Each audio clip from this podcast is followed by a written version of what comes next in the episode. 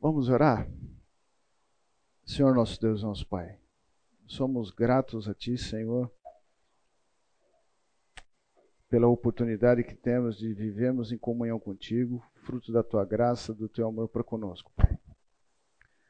Obrigado porque o Senhor é o agente transformador em nossas vidas, o agente cuidador, o agente soberano sobre as nossas vidas, ó Pai que a gente possa estar desenvolvendo uma vida de obediência às tuas instruções, tendo a certeza de que é o Senhor que nos capacita a cumprir, tendo a alegria de que a obediência redunda em benefícios pessoais, ó Pai, e a glória do teu nome, que é para isso que vivemos aqui, ó Pai. Senhor Deus, ser com a gente nesse tempo, que a tua palavra possa estar sendo exposta, que o Senhor possa estar sendo me usando como instrumento para a divulgação da tua palavra, que teu Espírito possa estar dando-nos entendimento para aplicação daquilo que a gente vai estar vendo, Pai. Nós te louvamos por tão precioso plano que o Senhor nos concedeu e o Senhor idealizou para as nossas vidas, ó Pai. É o que eu oro e agradeço em nome de Jesus, Senhor. Amém. Só para lembrar que comunhão que temos com o Senhor deve refletir na nossa vida social, principalmente no corpo de Cristo. Então, aquilo que você valoriza, que você preza, que você zela, que isso possa ser um exercício seu na vida no corpo de Cristo corpo de Cristo local aqui a Igreja Batista Fonte. A gente tá, vai estar tá deparando com muita gente também do corpo de Cristo, com outras pertencentes a outra igreja, mas os princípios são os mesmos para o convívio da vida no corpo. A gente já viu esse passou quando nós falamos sobre acolher na terceira aula. E a gente vai falar um pouquinho porque o ser hospitaleiro ele vai um pouco adiante do que é o acolhimento. Ser hospitaleiro quer dizer trazer para dentro, não só para próximo, mas como hospedar. Poder trazer. A Carmen um dia compartilhou que de um que ela hospedou umas pessoas, nós compartilhamos de uma experiência quando nós falamos sobre acolhimento. De fato, é um mandamento fantástico. Quem já viveu isso sabe o que é de fato estar tá hospedando pessoas e nós vamos ver isso. Ora, o fim de todas as coisas está próximo. Sede, portanto, criteriosos e sóbrios, a bem das vossas orações. Acima de tudo, porém, tende amor intenso uns para os com os outros, porque o amor cobre multidão de pecados. Sede mutuamente hospitaleiros, sem murmuração. Naquele dia, quando nós falamos sobre acolher, nós citamos, eu citei o texto que fala sobre os, a carta de Paulo a Timóteo, dando as instruções de como deveria ser as características de um líder. Mas hospitaleiro não é uma característica de líder, deve ser uma característica do cristão. E a instrução, interessante, interessante, mas não novidade, é que ele fala: tendo amor intenso uns para com os outros. Isso é o elemento provido pelo Senhor para que tenhamos uma boa comunhão, uma boa convivência com os irmãos. Eu posso acolher no sentido de recebê-lo no meu círculo de amizade, de fazer pessoas se sentir pertencente a um grupo. Já hospedar oferece, se refere a dar cama para acolher. Então esse é o mandamento. Devemos ser hospitaleiros esse vai ser um mandamento um pouco rápido. Nós temos dois, dois mandamentos. Começamos hoje com dois mandamentos negativos: o não fazer isso, não fazer aquilo. E vamos pegar um exemplo. Certa mulher chamada Lídia, da cidade de Tiatira, vendedora de púrpura, temente a Deus, nos escutava. O Senhor lhe abriu o coração para atender às coisas que Paulo dizia. Depois de ser batizada, ela e toda a sua casa nos rogou, dizendo: Se julgais que eu sou fiel ao Senhor, entrai em minha casa e aí ficar. E nos constrangeu a isso. É uma atitude de alguém que conheceu o Evangelho, de valorização da pessoa, das pessoas que divulgavam o Evangelho, percebendo uma carência, roga, clama. Rogar é pedir com, com vigor. Venha ficar com a gente. É. E isso é o que relatamos. Quando expostos o mandamento de acolher, passamos por esse mandamento e verificamos, veremos alguns textos adicionais. Naquela mesma hora da noite, cuidando deles, lavou-lhes os vergões de açoites. Lembra que nós vimos isso em Consolai-vos uns aos outros? A seguir foi ele batizado e todos os seus. Então, levando-os para sua própria casa, sua própria casa é a casa do carcereiro que estava naquela cuidando daquela prisão, levando-os para sua própria casa, lhes pôs a mesa e com todos os seus manifestava grande alegria por terem crido em Deus. Hospedar, eu ofereço o melhor, eu compartilho com aquelas pessoas que eu amo, eu expresso amor ao hospedar. Isso foi uma, uma consequência natural de alguém que foi exposto ao Evangelho, que entendeu o amor dos prisioneiros, Paulo um deles, e eles chamou eles para se convir. Outro exemplo no Velho Testamento, certo dia passou Eliseu por Sunem, onde se achava uma mulher rica, a qual constrangeu a comer pão. Daí, todas as vezes que passava por lá, entrava para comer.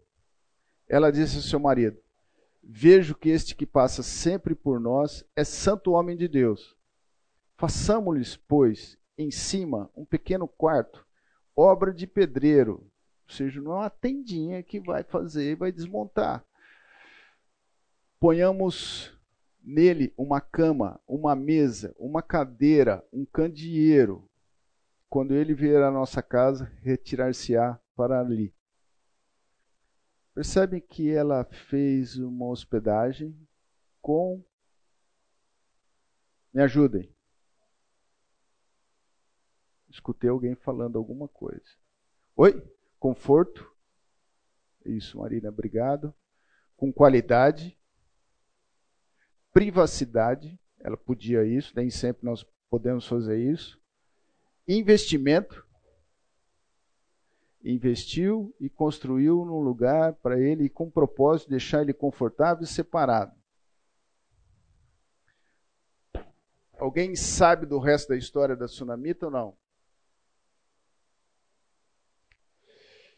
Eliseu buscou saber, alguém sabe? A Rosana fez assim.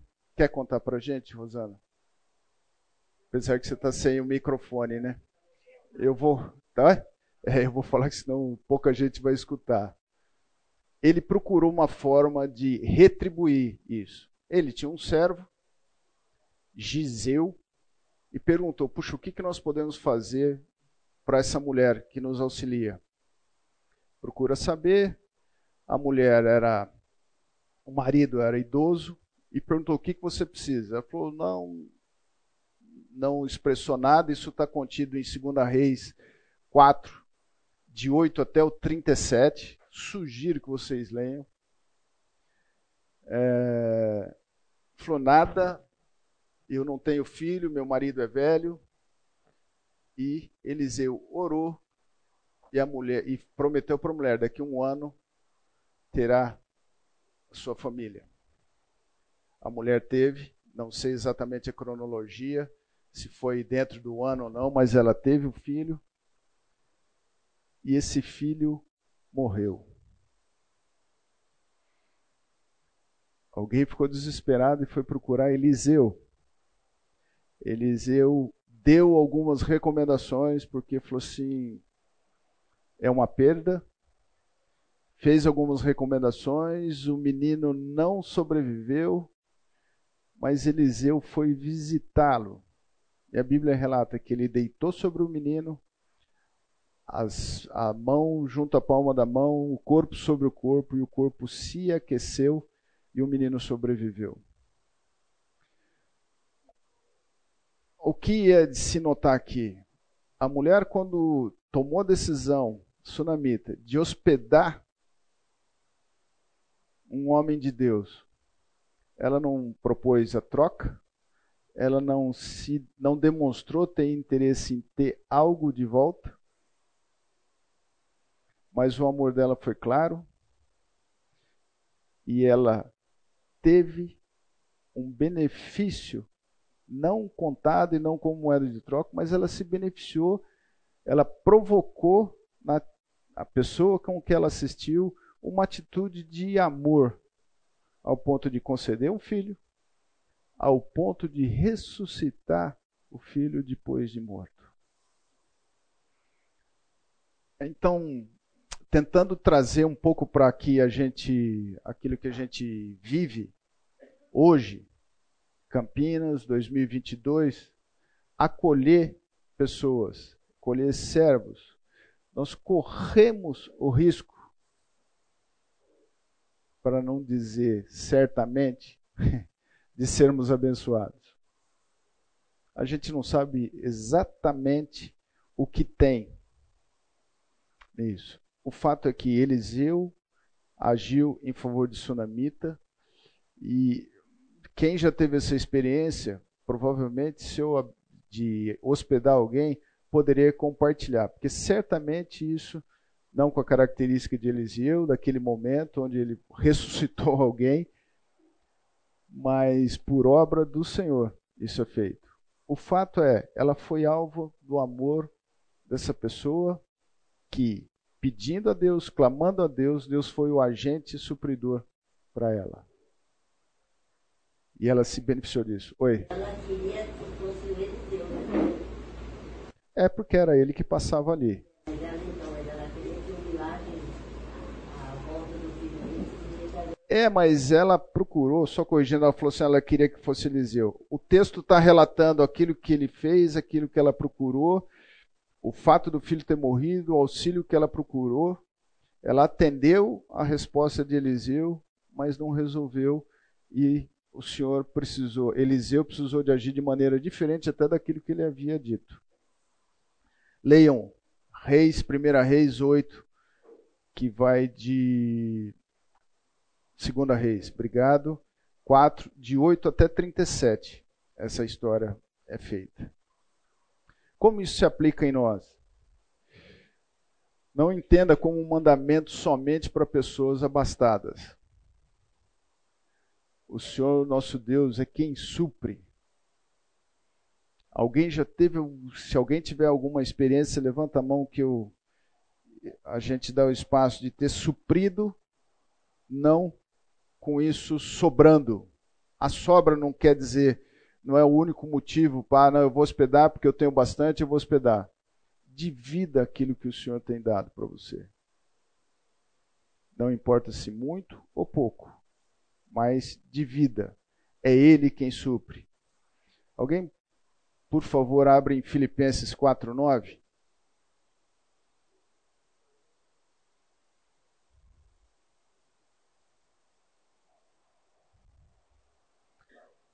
Um de cada vez.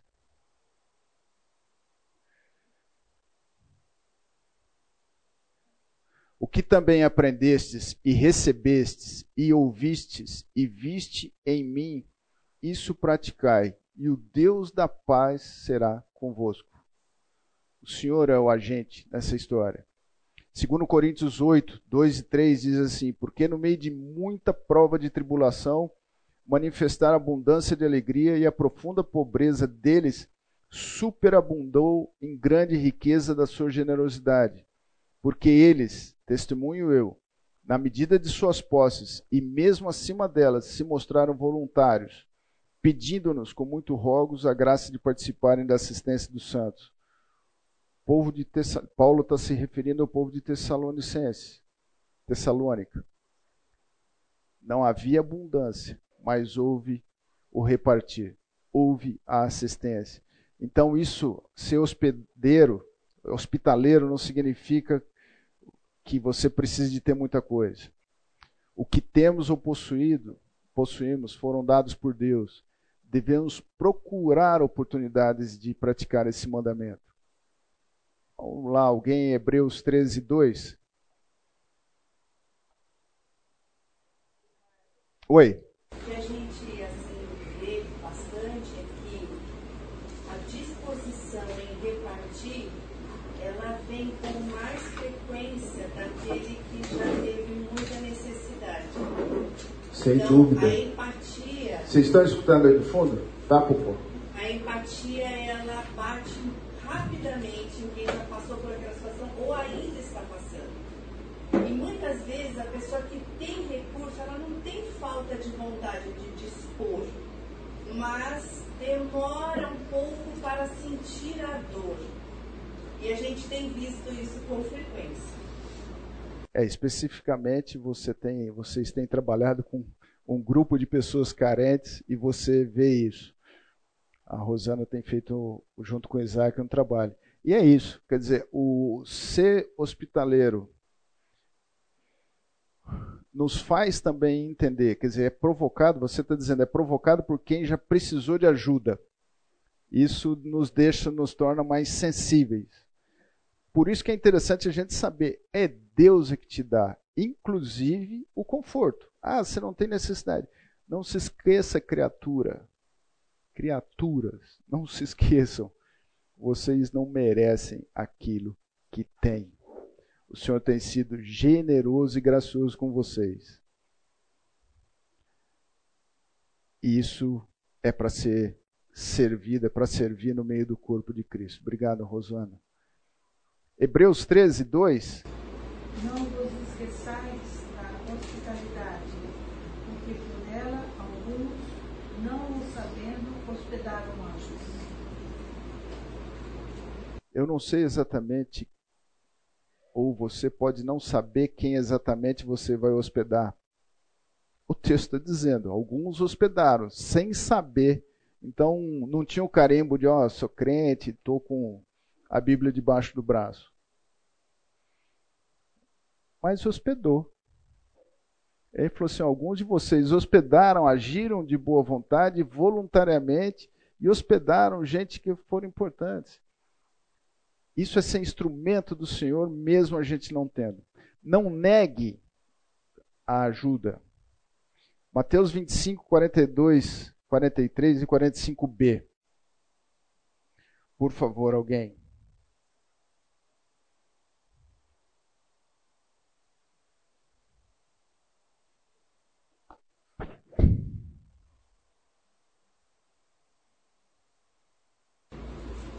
Porque tive fome e não me destes de comer, tive sede e não me destes de beber, sendo forasteiro, não me hospedastes, estando nu, não me vestistes, achando-me enfermo e preso, não fostes ver.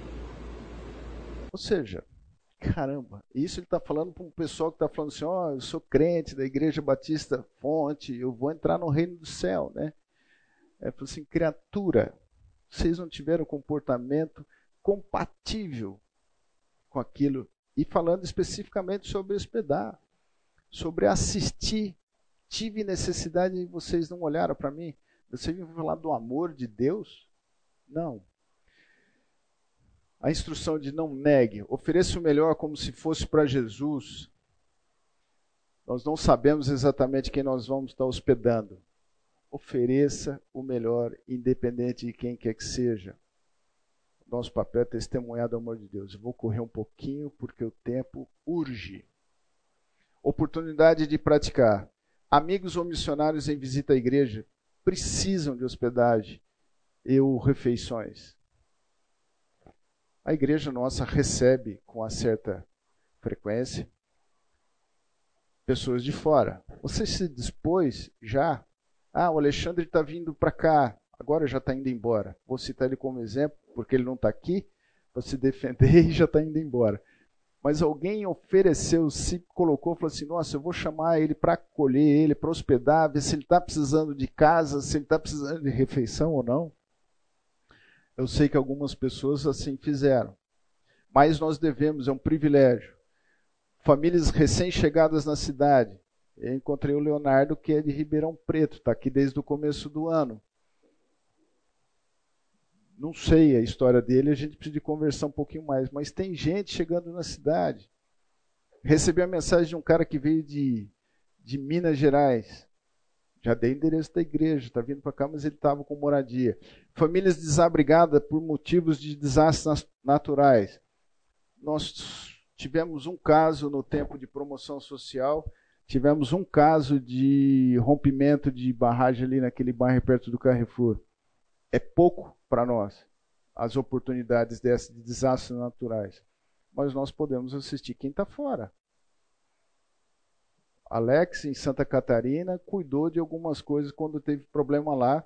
Não de hospedar gente, porque o cara está lá, mas talvez prover meios para isso. Viúvas ou órfãos sem lar, que necessitem abrigo. Amigos ou, por, ou irmãos perseguidos ou maltratados por incrédulos. Nós não sofremos isso mas é algo que nós precisamos estar atento. Vou falar o nome, nós vamos para o outro mandamento. Vou falar os nomes, vamos ver se vocês adivinham. Saul e Davi, Raquel e Lia, Josué, José e seus irmãos. Que mandamento que nós vamos tratar? Oi? José e seus irmãos, Saul e Davi, Raquel e Lia. Hã? Pode, caberia. Esses personagens são alvos disso. Apesar que Saul não perdoou Davi, né? Mas Davi perdoou, é. O outro. Não é esse o mandamento, porque a gente já viu até o perdoar-vos isso na primeira aula. Oi? É isso aí, bingo. Se tivesse o Elcio aqui, daria um dadinho para você. Mas é isso. Não invejai. O que provocou a reação dos irmãos de José foi a inveja.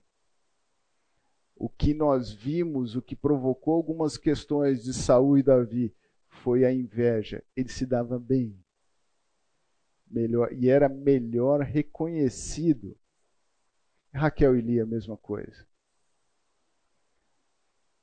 Gênesis 37, nós pegamos a história do, do de José, vocês podem ler a história de José, ou como foi isso.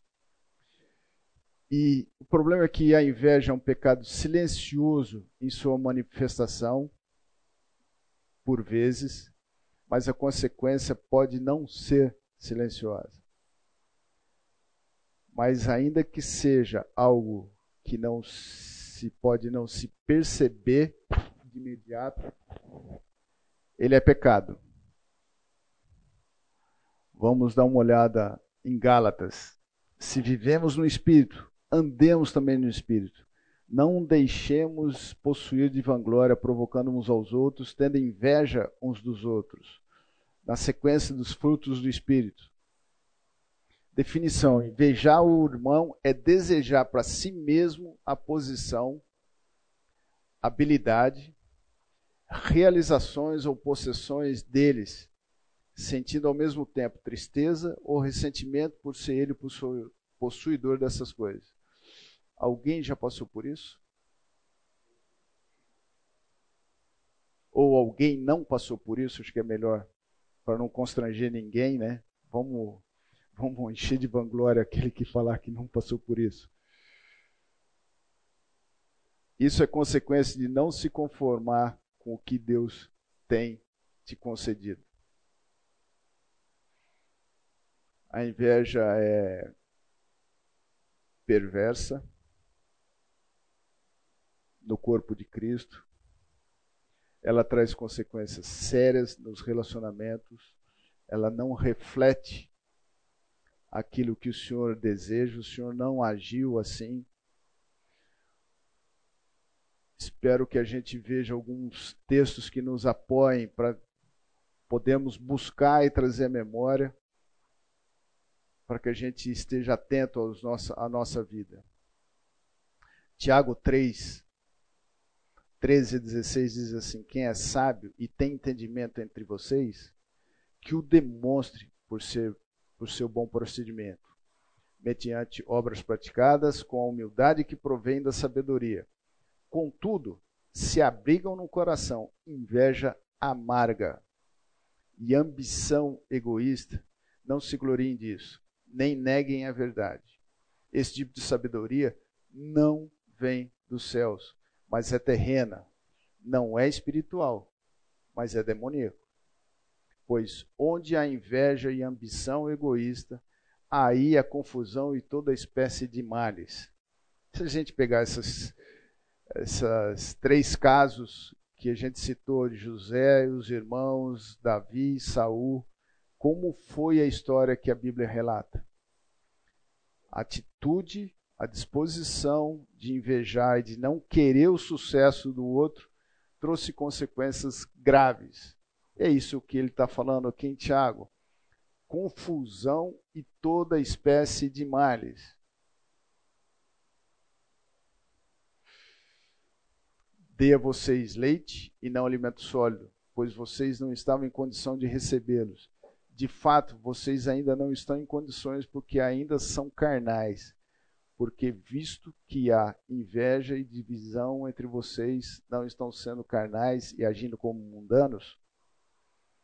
Paulo está chamando a atenção e está qualificando inveja como fruto de pessoas imaturas, frutos de uma vida na carne, satisfazendo a carne.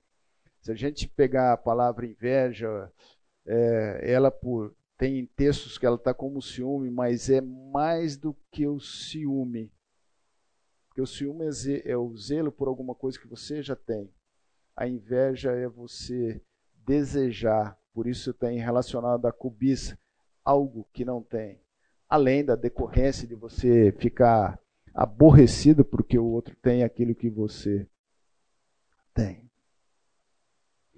Fruto de comportamento da carne, que Paulo fala. Em Atos nós vimos outros exemplos. Levantando-se ele, porém, o sumo sacerdote e todos que estavam com ele, isto é, isto é, a seita dos saduceus, tomaram-se de inveja, prenderam os apóstolos e os recolheram à prisão pública. A inveja trazendo consequências claras para o Evangelho. É, eu vou falar no contexto da igreja evangélica. Será que eu já tive inveja de alguém por pertencer a outra igreja? como eu reagi com essa inveja. Não é não se cabe, não se pode nominar isso no meio dos irmãos. Ah, porque o pastor ali fala bem, o cara frequenta ali. Não é. Nesse caso relatado em Atos, os apóstolos foram presos por inveja do sumo sacerdote. A inveja levou Cristo à crucificação. E Pilatos lhe respondeu, dizendo: Quereis que eu vos solte o rei dos judeus? Pois ele bem percebia que, por inveja, os principais sacerdotes lhe haviam entregado. Isso caberia, aconteceria, porque foi Deus que planejou, mas deixa claro que a inveja do homem. Eu vim para os que eram meus e esses não me receberam. O Senhor sabia disso, Jesus sabia disso. Eles fomentaram, pediram que soltasse Barrabás por inveja, porque o Senhor tinha proeminência, é isso? No seu comportamento. Era reconhecido, era visto, fazia coisas importantes.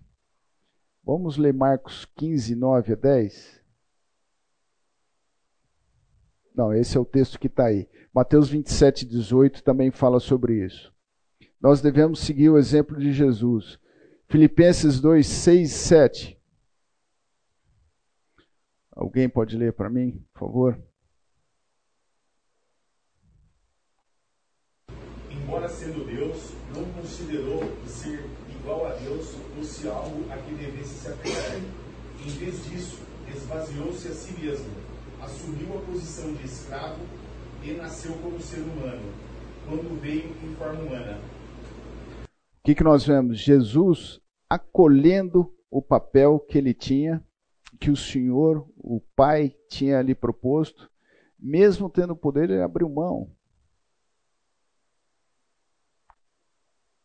Então ele não se importava, ele se importava que entenda, ele não reagia contrário à condição que Deus havia proposto. Eu devo atuar assim na minha vida. Ainda que, puxa vida, eu não tenho a moto que eu queria, eu não tenho o carro que eu queria, eu não tenho o emprego que eu queria, eu não tenho a forma de dar aula que eu gostaria de dar. Cara, se contenta com aquilo que Deus tem te dado. João 4:34.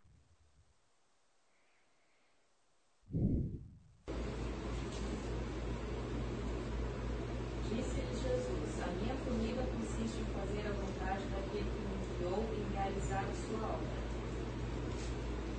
Jesus tinha claro que o papel dele era realizar a obra daquele que o enviou.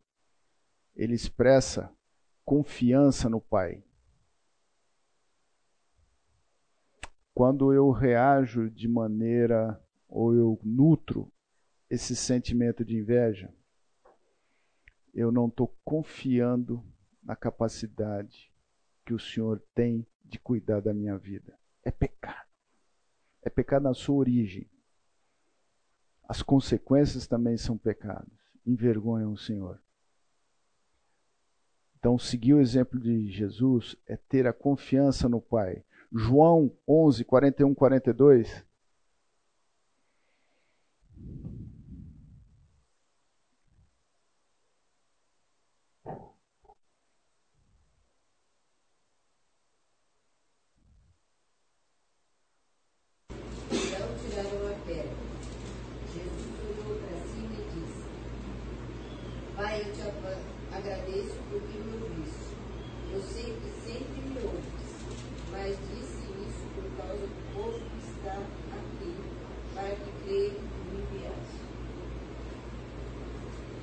Jesus, levantando os olhos para o céu, disse: Pai, graças te dou, porque me ouviste.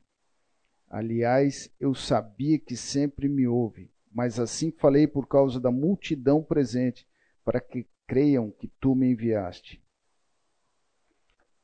A atitude do Senhor, não importa as circunstâncias, era uma atitude de gratidão a Deus. Eu devo ter confiança em Deus, eu devo ter uma atitude de submissão a Deus, não ter aquela postura, eu sou filho do rei e eu vou enfrentar qualquer um.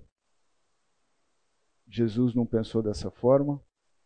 Então, nutrimos uma, uma condição de aceitar as condições que o Deus deu, confiar no nosso Deus e agradecer ao nosso Deus. A igreja disponibiliza, se alguém tem dúvida se é invejoso ou não, a igreja, no site da igreja tem um guia de confissão, procura lá, inveja, que ali tem alguns exercícios, algumas ferramentas para você fazer uma reflexão e para identificar se você tem ou não traços de inveja. Você é pecador. Como a inveja pode impactar na comunhão entre irmãos aqui na igreja? Comportamentos decorrentes de um sentimento desagradável frente ao sucesso e prosperidade de outro. E até decidir não servir. Alguém já passou por isso? Eu não vou dar aula porque eu não consigo ser comparado com Dante, com Wagner Palmieri, esses caras são muito bons, Juscelino, esses caras ensinam muito bem, Rosana, tá balançando a cabecinha, mas é assim. Puxa, eu não tenho as características dessas pessoas. Então eu vou me recuar ou eu vou me dispor nas mãos do Senhor, que é quem capacita todos esses nomes que eu citei. É o que quem dá instrução e poder para estarem fazendo com qualidade. Ah, eu não vou, não vou em promoção social porque eu não tenho essa disposição. Para com isso. Não fique invejando quem atende porque tem o pobre, tem o sentimento. É Deus quem capacita.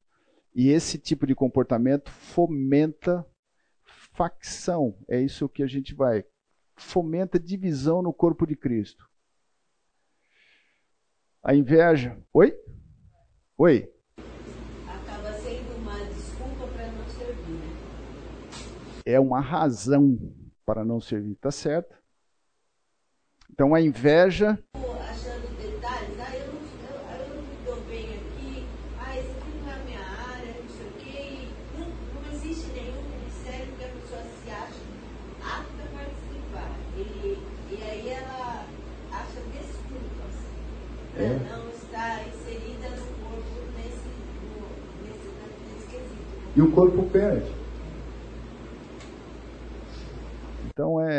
falar assim, poxa, eu não tenho porque eu, se eu for ensinar, eu tenho que ser muito bom.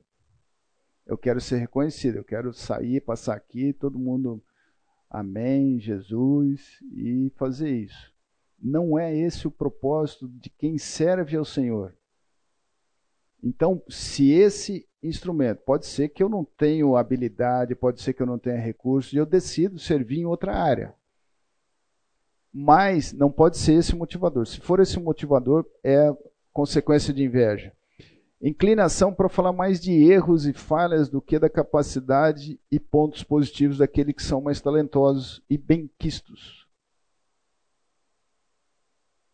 Você já teve esse sentimento, ou já viu alguém falando assim, nossa, Poi Poi é bonzinho, mas também sobrinho do Eduardo, só pode ser. Ou seja, eu estou tirando o mérito daquilo que ele faz para menosprezar a pessoa, porque eu não quero que ele sobressaia. Mentalidade sectária, intolerante, mesquinhez na preferência do seu pequeno círculo. Mentalidade, mentalidade sectária é aquela que rompe. Eu não vou, o pessoal se dá bem com o Juscelino, eu vou dar um jeito de desmontar isso. Isso é fruto de inveja. Então eu vou falar com o Isaac. O Isaac não, não gosta do, do Juscelino, porque ele tem uma mania, é corintiano, putz, não vai com isso. Quer dizer, é por aí, a inveja desse relacionamento me faz eu falar mal da pessoa e faz ter rompimento no funcionamento do corpo de Cristo. Não é doce a inveja, frieza e desamor diante do que dos que possuem opiniões e modos diferentes. Retrair-se numa atitude quem sabe sozinho ou sabe melhor, quando seria necessário testemunho em conjunto. Por vezes eu não me exponho, eu posso não me expor a uma discussão séria por inveja, porque eu sei que quem está falando conhece muito bem. Então eu me retraio. E a, resta, a retração, a gente, para quem já, já leu um pouquinho sobre comunicação não verbal, posso não falar nada. A minha postura de retrair, fruto de um sentimento de inveja, contamina, divide o corpo. E tira a alegria pessoal. Quem tem inveja não é alguém naturalmente alegre porque ele não está contente com aquilo que Deus tem provido. E lidar com gente de bode é chato pra caramba. Para a gente falar no corpo de Cristo, lidar com alguém mal-humorado ou triste é muito chato. O que, que nós devemos fazer? Já libero vocês para o café. Despojando, portanto, de toda a maldade, dolo, hipocrisia, inveja, de toda sorte de maledicência. Despojar-se é remover, tira do caminho sentimentos de inveja. Fazei, pois, morrer a vossa natureza terrena, prostituição, impureza, paixão lasciva, desejo maligna, maligno e a avareza, que é idolatria. Aqui a inveja está em paixão lasciva e desejo maligno.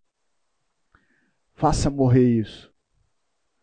De fato, grande fonte de lucro é a piedade com o contentamento, porque nada temos trazido para o mundo, nem coisa alguma podemos levar dele. Tendo sustento que nos vestir, estejamos contentes. Seja satisfeito com aquilo que o Senhor tem provido para você.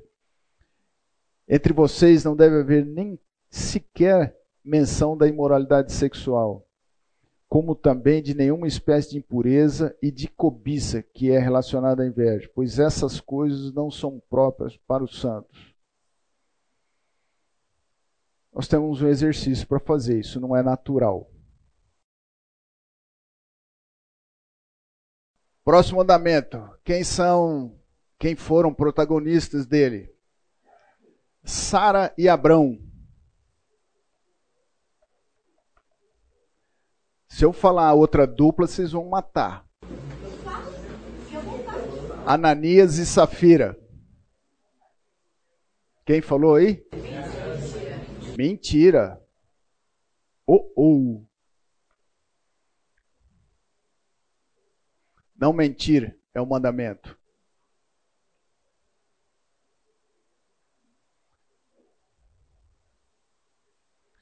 Entretanto, certo homem chamado Ananias, com sua mulher Safira, vendeu uma propriedade, mas em acordo com a sua mulher, reteve parte do preço e, levando o restante, depositou aos pés dos apóstolos.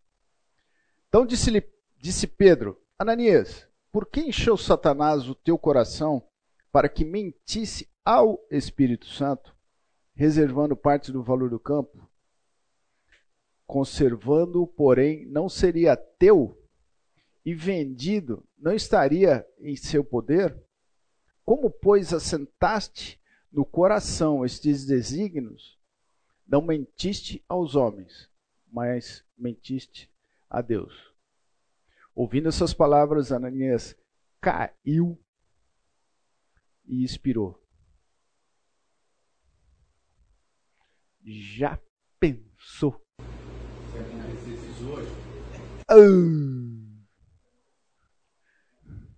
Daria ninguém, né?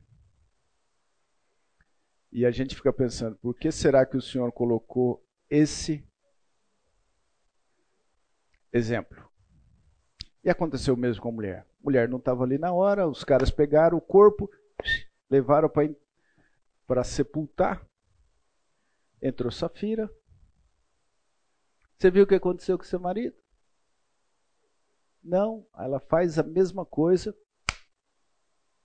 castigo ao mesmo. Mentira séria. Não mintais uns aos outros, uma vez que vos despistes do velho homem com os teus feitos e vos revestistes do novo homem que se refaz para o pleno conhecimento, segundo a imagem daquele que o criou. Colossenses 3, 9 e 10. Por isso, deixando a mentira, significa que a gente precisa ser lembrado disso constantemente, porque a gente mente. Fale cada um a verdade com o seu próximo, porque somos membros uns dos outros. Se já escutou mentira de um irmão aqui da Igreja Fonte, não precisa dizer o nome, nem quero, porque não é o propósito disso.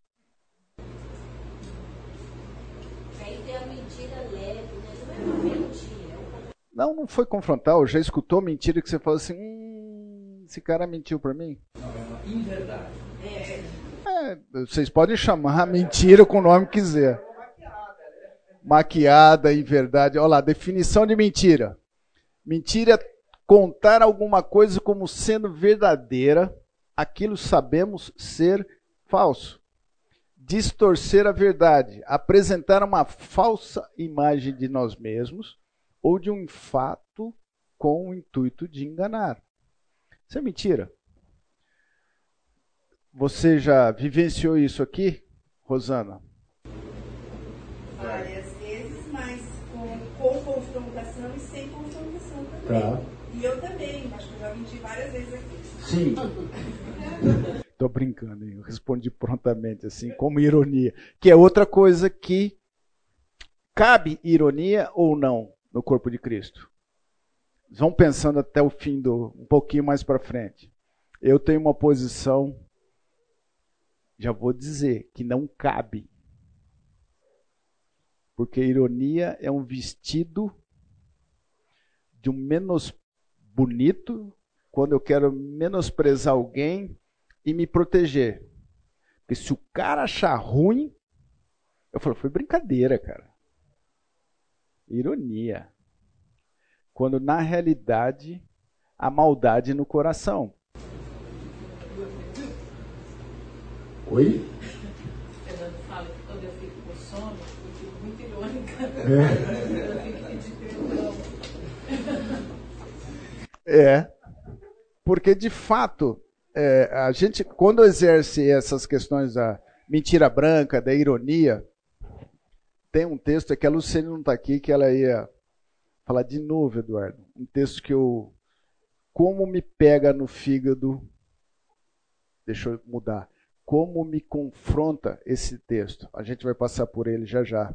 E aí identifico com vocês. Mas é isso. A mentira, ela vem às vezes de maneira clara. Eu vou te pagar e não te pago. É, eu gosto de você e não gosto.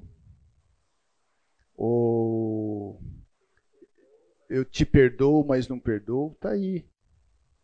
Eu fico bem, mas é uma mentira. Caramba, já pensou que Deus sabe, conhece que você não perdoou? Uau! o perdoar dá trabalho, mas eu vou depender, eu vou recorrer ao Senhor. Tenho dificuldade de algumas circunstâncias de perdoar, mas gostaria de desafiá-los para desafiar o Senhor. Senhor, eu quero perdoar Dona Neiva, minha sogra. Eu estou falando porque vou ter com ela daqui, precisa, ela precisa ir comigo, precisa de boazinha daqui para casa eu tenho que perdoar dona Neiva por alguma coisa que ela fez. O Senhor capacita.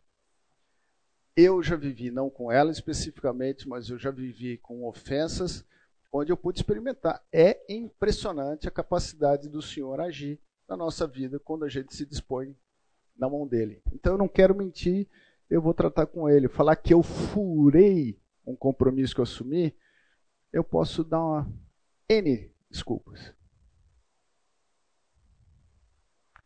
Ou melhor, eu posso dizer várias mentiras, quando na realidade não é isso.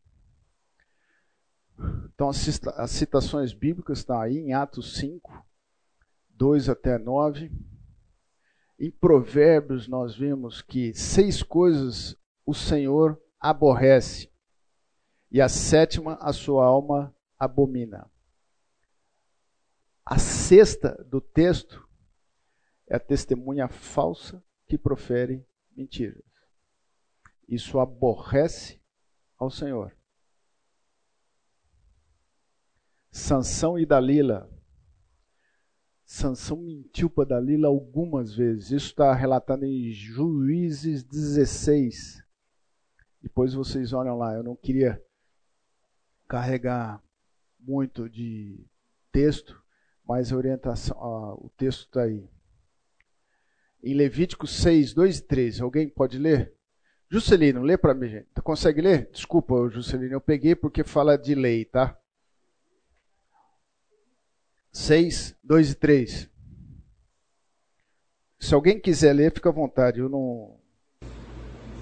Quando alguma pessoa pecar, isso? Isso. Quando alguma pessoa pecar e transgredir contra o Senhor e negar ao seu próximo se lhe deu em guarda, ou que depôs na sua mão, ou roubo, ou que retém violentamente ao seu próximo, ou que achou o perdido e o negar com falso juramento, ou fizer alguma outra coisa de todas em que o homem costuma pecar, será, pois, e por quanto pecou e ficou culpada, restituirá o roubo que roubou, ou retido que retém violentamente, ou depósito que lhe foi dado em guarda, ou perdido que achou? Ou tudo aquilo sobre que jurou falsamente. A lei já previa responsabilidades para quem mente. Prevê até hoje. Certo? Certo, Juscelino? Se eu disser em frente ao juiz, por que, que nós, cristãos, sabendo que nós estamos diante do Senhor 100% do tempo, nós negamos essa prática, negamos essa instrução e mentimos? A nossa língua aborrece o Senhor, a língua falsa aborrece a quem feriu, e a boca lisonjeira é causa de ruína seja, a mentira também faz mal a quem escuta, a quem é a vítima dessa mentira. Seja no caso de falso julgamento, de falso depoimento. Lábios mentirosos são abomináveis ao Senhor, mas os que agem fielmente são seu prazer. Nós vemos o Senhor abominando a mentira e nós vemos a boca que fala a verdade, seu prazer do Senhor. O que, que você quer fazer com aquilo que você considera e com aquilo que você pensa diante do Senhor? O autor de Hebreus relata sobre a promessa feita por Deus a Abraão e relata como cumpriu. Destaca ser Deus verdadeiro. Esse é o contexto que a gente vê em Hebreus 6,18 para que, mediante duas coisas imutáveis, nas quais é impossível que Deus minta, forte alento tenhamos nós que já corremos para o refúgio, a fim de lançar mão da esperança proposta. Nós lidamos com um Deus que é verdadeiro. A história, nós temos o privilégio de constatar isso pela história, pelas Escrituras, isso deve nos dar esperança. Nós nos calcamos nessa esperança. Por que, que nós vamos agir com o próximo de maneira diferente? Deus é verdadeiro. Em João 3,35, João Batista fala sobre Jesus e seus discípulos a um, judeus, a um judeu que suscitaram uma discussão sobre Jesus. Quem, todavia, lhe aceita o testemunho por sua vez, certifica que Deus é verdadeiro pois o enviado de Deus, Jesus, fala as palavras dele, porque Deus não dá o Espírito por medida. O Pai ama o Filho e todas as coisas têm confiado às suas mãos. O fato de que a história comprova que Deus é Deus verdadeiro. A gente tem esse privilégio. O que, que nós temos feito com essa realidade? E em contrapartida, Vós sois do diabo, que é vosso pai, e quereis satisfazer-lhes os desejos. Ele foi homicida desde o princípio e jamais se firmou na verdade. Porque nele não há verdade. Quando ele profere mentira, fala do que lhe é próprio. Porque é mentiroso e pai da mentira. Além de a gente estar tá revendo que a gente deve falar a verdade para glorificar Deus, considere que você falando uma mentira branca, leve, eu vou pegar porque você levantou a bola, mas não é com nenhum propósito. Uma ironia, nós estamos fazendo o papel que o diabo gostaria. É terrível isso, não é fácil essa luta algumas coisas gritam. Mas essa é a realidade. Essa é a realidade. A mentira é incompatível com o cristão e com o corpo de Cristo. Não, deve, não devemos ter para uma, uma, um excelente relacionamento, para imitar o relacionamento que o Senhor prescreveu, devemos lidar com verdade. Isso a gente deve é, calibrar a nossa vaidade, para que a gente não seja levado a mentir para defender a nossa vaidade. É, é tudo. Esse, esses mandamentos de mutualidade são intimamente ligados a uma vida cristã com o Senhor, pautada no amor. Os tipos de mentira, ironias, algumas brincadeiras. Alguém lê para mim Provérbios 26, 18 e 19?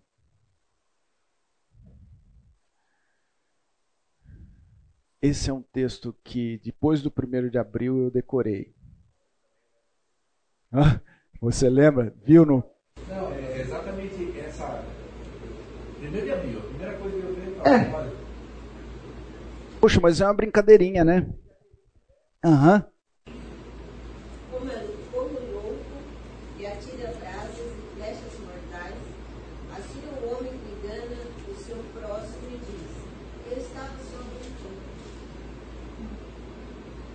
Eu vou fazer uma pergunta. Alguém já não fez isso? Levanta a mão e me fala, me ensina, porque é, é terrível, é sutil isso. Oi. É interessante lembrar que é, o termo ironia na filosofia tem conotação é, diferente comum. É, ironia Sócrates né? Era, eram os questionamentos que se faziam para se chegar à verdade. Não tem essa conotação que nós temos no jargão comum. Né? Então, só, só, só lembrar isso, porque muitas vezes a gente lê essa palavra e se o texto for filosófico, o entendimento é totalmente diferente. Não, ok, acho que cabe ainda que filosófico ou não, entendi e não estou contrapondo. Não, e é importante, e é importante isso, mas a gente consegue identificar com um pouquinho de reflexão se a minha ironia é verdadeira ou é filosófica, é mentira ou filosófica. Claro, é, é, é só foi a lembrança, não tem é. nem, Não, mas é importante, porque... Tem forma de, de confundir, não. É só, só foi para lembrar. Não, mas importante. Deixar de cumprir promessas feitas a Deus ou ao próximo. Juscelino, eu queria marcar com você para você passar na empresa, ou eu vou passar no teu escritório na terça-feira à tarde. Eu não cumpro. o Edilson é meu irmão, eu ligo para ele na segunda-feira e digo que não dá para ir. Peraí, a minha palavra vai ser vazia ou não? Eu estou falando isso, era uma prática minha, de assumir compromissos com irresponsabilidade. Isso é irresponsabilidade, isso é mentira. Oi. Uma situação que aconteceu algum tempo atrás, em que o estrangeiro chegou na educação brasileira, não assim, pô, passa em casa, uh. qualquer, qualquer hora passa em casa. E o cara apareceu qualquer hora como senhor. A gente também tem culturalmente alguns dizeres que são mentira.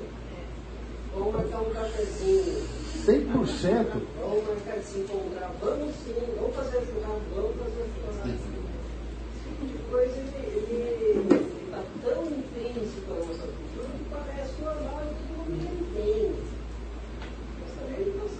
não está está certo, porque isso também é uma abertura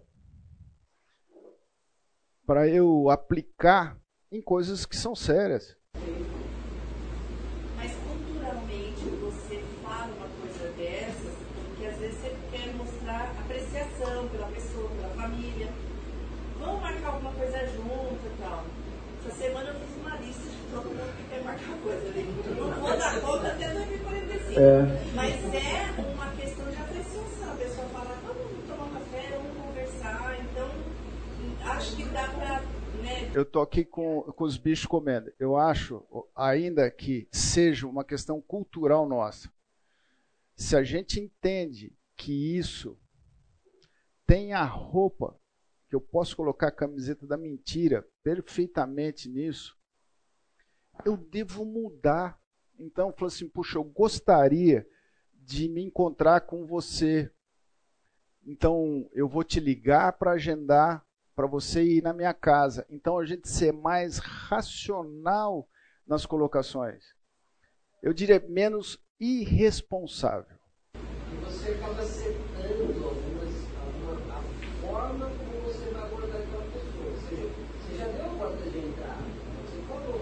Você começa a balizar sua outra, suas outras interações, já sabendo que você pode trabalhar com essa variável do meio Então, porque eu quero me aparecer bacana com o cara que está chegando, que o estrangeiro está chegando, porque se um dia eu for para o país dele, eu quero que ele me receba assim.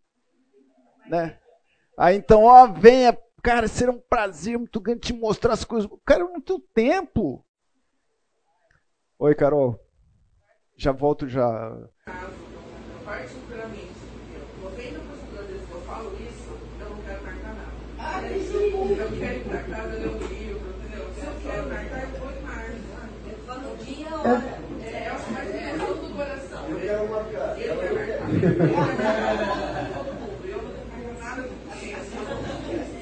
É, isso aí. Vamos, vamos entender que essa é uma forma é, politicamente acer, aceit, aceita, mas é pecado, fala Alex. Vou falar algo ainda relacionado à mentira implícita que o Rafael mencionou. Eu não sei se foram só vocês, mas eu já, aliás, foi só eu, vocês também pensaram nisso. Estava lendo algo outro dia sobre o fato de você começar a ensinar o bebê, quando você vai tentar dar comida, a criança não quer comer, você está dizendo que tem um aviãozinho para ele abrir a boca e então, já é uma, uma, uma algo cultural que você está usando uma pequena mentira para tentar se, se favorecer. Então, eu vou fazer uma pergunta aqui para o grupo. Vocês acham que a gente deve mudar esse comportamento ou não? E quem der a resposta já me dá o texto bíblico para apoiar. É. Se a gente quiser, eu, eu queria assim que alguém me desse a, a resposta de puxa vida, isso é cultural e a gente tem que aceitar isso. Me dá a base bíblica, nos dê, compartilhe a base bíblica para a gente fazer isso. Mas Eduardo, Oi. Jesus usou muitas metáforas para das pessoas. Então assim, é como se fosse, e não sei o que, agora é a mesma coisa, é como se fosse um aviãozinho. Ah, não. É isso aí, ver. É, ilustrativo. Olha, eu deixo, eu deixo com vocês a responsabilidade de avaliar aquilo que é e aquilo que está se alimentando. É? Com certeza a gente tem que ser reticente para saber a mentira. Uma mentira pesada ou não, né? Então vamos lá, gente. Oi. Uma vez uma pessoa me falou isso me marcou bastante. A mentira não é a sua intenção. É como o outro vai entender e perceber a informação. Mas isso é dobro, né? É, você joga no outro agora. Espera um pouquinho. Você pode mentir ou você pode, mas não pode de uma forma que a pessoa também vai entender de uma forma diferente do que é. Então também é mentira. Isso, legal. Fala seu nome, Tiago. Obrigado, Tiago. Às vezes as pessoas correm o risco de, por exemplo, você vai dormir na casa de um amigo e aí por algum motivo, barulho, pernilongo, calor, você não dorme bem. E aí no café da manhã a pessoa pergunta, e dormiu bem? Nossa, maravilhoso. Porque ela tem aquela preocupação, coloca na integridade, eu não quero ferir, não quero magoar meu amigo. E não tem nada demais falar, cara, não dormi bem, é, foi difícil. Então assim, quer ou quer não, é uma mentira. Mas as pessoas deixam passar porque não está fazendo mal, mas está. No seu relacionamento com Deus está. É isso aí. Bingo. O meu relacionamento com o Senhor, que traz consequências para o próximo, a sociedade que eu estou. Eu devo arrumar um jeito de dizer: Eu devo dizer, olha, muito obrigado pelo acolhimento, cara, mas eu sofri com muito pernilongo. Não tem mal nisso se o relacionamento seu com a pessoa for imerso num, num ambiente de amor. Gente, a gente faz isso e deve fazer isso com a esposa. Se eu amo a minha esposa, eu tenho que dizer também para ela a verdade. Tá tudo bem? Não tá tudo bem. Oi? A Luciane não tá aqui, né? Vocês viram que eu falei.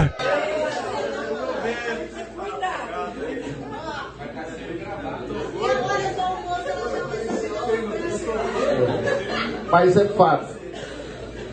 Você fala, quando você faz alguma coisa que a esposa não gostou, você não gostou, e aí a esposa fala, ah, tá tudo bem, tá tudo bem. É uma mentira. Você vai sustentar um relacionamento baseado numa mentira. Isso vai corroer, porque envolve perdão, envolve dá trabalho por vezes contra a verdade.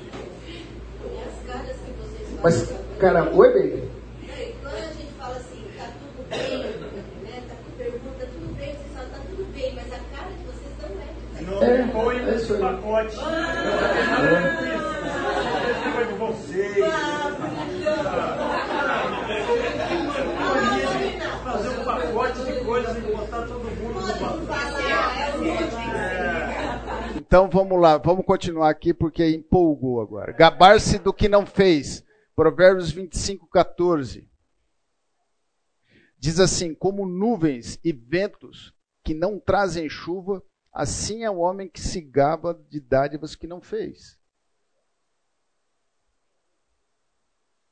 É. É. Tipos de mentira: minimizar o seu pecado ou do próximo. Cara, eu chamei o cara para em casa. É cultural. Não é mentira. É complicado. É desafiador. Mas que gostoso a gente ter a certeza de que o Senhor é o provedor de todos os recursos para a gente enfrentar esses desafios. Você não, eu não. Deixar de cumprir promessas feitas ao próximo ou a Deus. Cara, se você vai fazer um voto e não cumprir, não faça. Você quer ver uma mentirinha gospel? Tô orando por você, Edna. Como dói dizer, ô Edna, quando eu lembro de quando eu lembro de você, eu oro.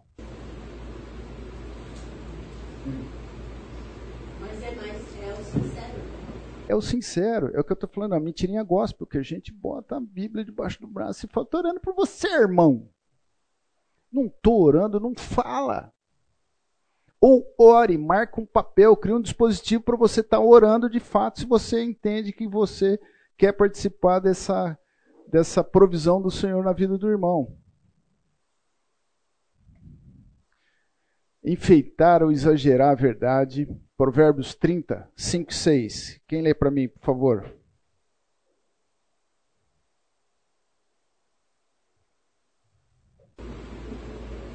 A palavra de Deus é comprovadamente Ele é um escudo para quem nele se refugia. Nada acrescente à palavra dele. Do contrário, ele o repreenderá e mostrará que você é mentiroso. Oh.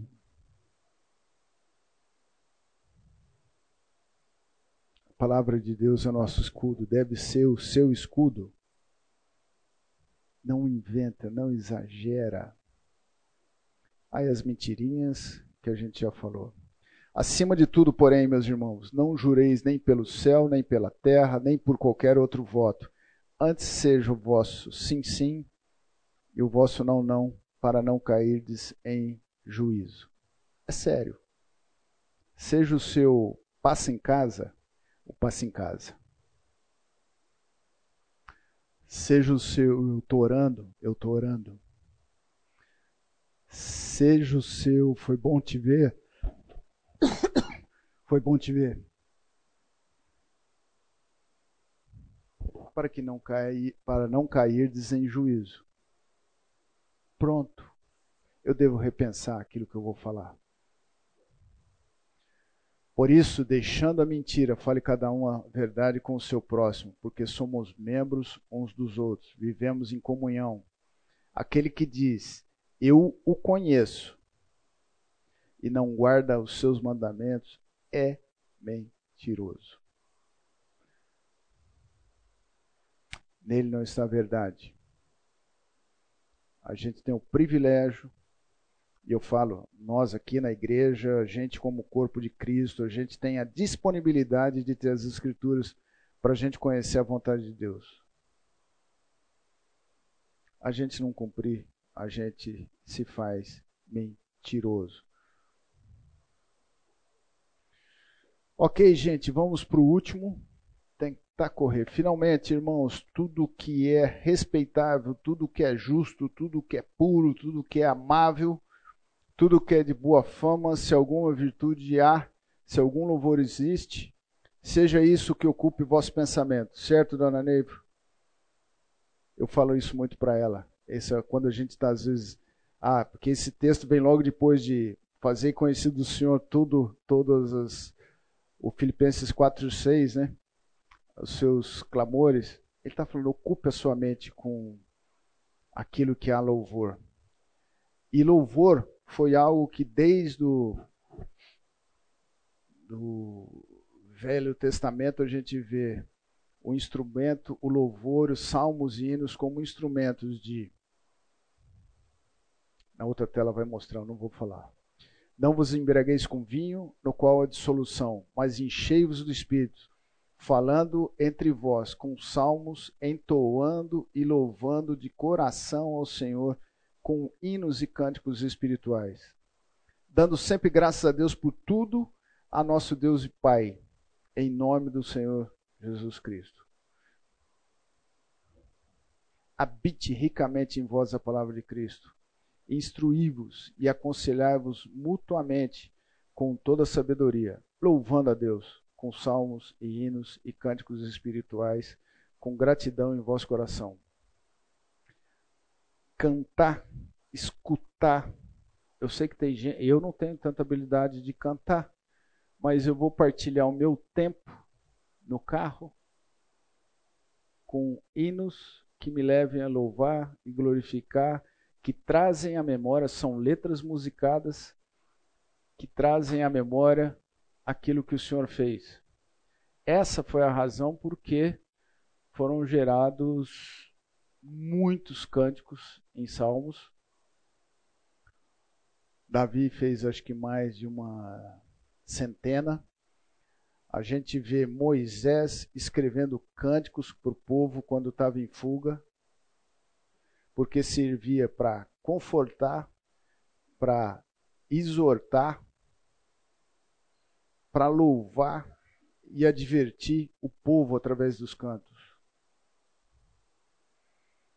Eu devo pautar os assuntos das minhas conversas com algo que glorifica a Deus, com algo que engrandeça ao Senhor, com contextos de instrução, porque isso é importante a união para expressar louvor e adoração de Deus por meio de músicas. As, as letras são essas, os salmos são estas, são para esse propósito, refletem os ideais da piedade religiosa e da comunhão com Deus. Isso é uma, uma definição de um dicionário sobre os salmos. Da tristeza pelo pecado e da busca pela perfeição do andar nas trevas sem temor por causa da lâmpada brilhante da fé, da obediência à lei de Deus, de reverência pela palavra de Deus, da humildade e da confiança.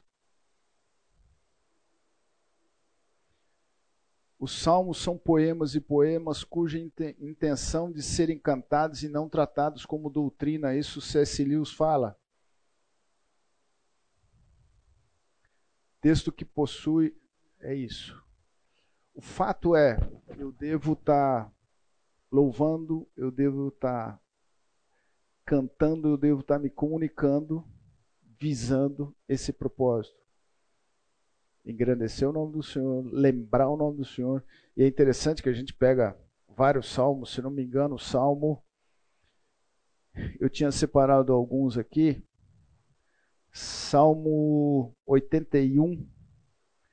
Tem vários salmos que servem para nós lermos, refletirmos, e são, eram cânticos, na, na, na Bíblia não tem a, a partitura, que nos fazem confortar em situação de crítica que passamos, nos encoraja, nos faz dividir com o Senhor as angústias que nós estamos passando, que eventualmente estão passando, fazem nós partilharmos com o irmão a alegria que nós vivemos por estar com o Senhor. Atos 16, 23, 26. E depois de lhes darem muitos açoites de noite, nós passamos esse texto algumas vezes na mutualidade. Por volta da meia-noite, Paulo e Silas oravam e cantavam louvores a Deus, e os demais companheiros de prisão escutavam. Circunstâncias eram críticas para Paulo e Silas, mas eles cantavam e louvavam a Deus. Isso impactou. De repente sobreveio tamanho terremoto que sacudiu os alicerces da prisão, abriram-se todas as portas e soltaram-se as cadeias de todos. E foi oportunidade para Paulo e Silas testemunharem de Cristo, de, do Senhor, para o carcereiro e a sua família. Um cântico para edificação. Assim também, pois, visto que desejais dons espirituais, procurai progredir para a edificação da igreja. Que fareis, pois? Orarei com o espírito, mas também orarei com a mente. Cantarei com o espírito, mas também cantarei com a mente.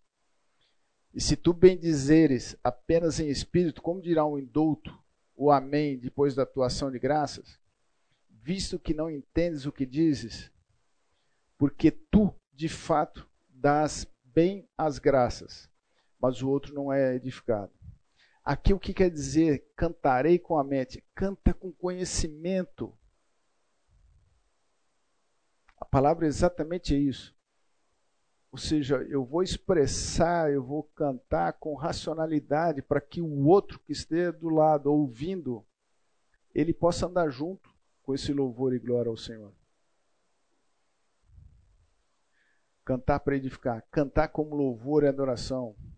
Oro, o Deus da paciência e da consolação vos conceda o mesmo sentir de uns para com os outros, segundo Cristo Jesus, para que concordemente e a uma voz glorificais ao Deus e Pai do nosso Senhor Jesus Cristo. Bom é render graças ao Senhor e cantar louvores ao teu nome o Altíssimo, anunciar de manhã a tua misericórdia e durante as noites a tua fidelidade, com instrumentos de dez cordas, com saltério e com a solenidade da harpa. Salmos estão repletos de mensagem assim. A gente vivencia isso, nós temos o privilégio de ter uma direção de louvor muito alinhada com os princípios bíblicos. A gente sabe o que é isso o que é louvar em comunidade, o que é concordemente a uma voz glorificar Deus e Pai.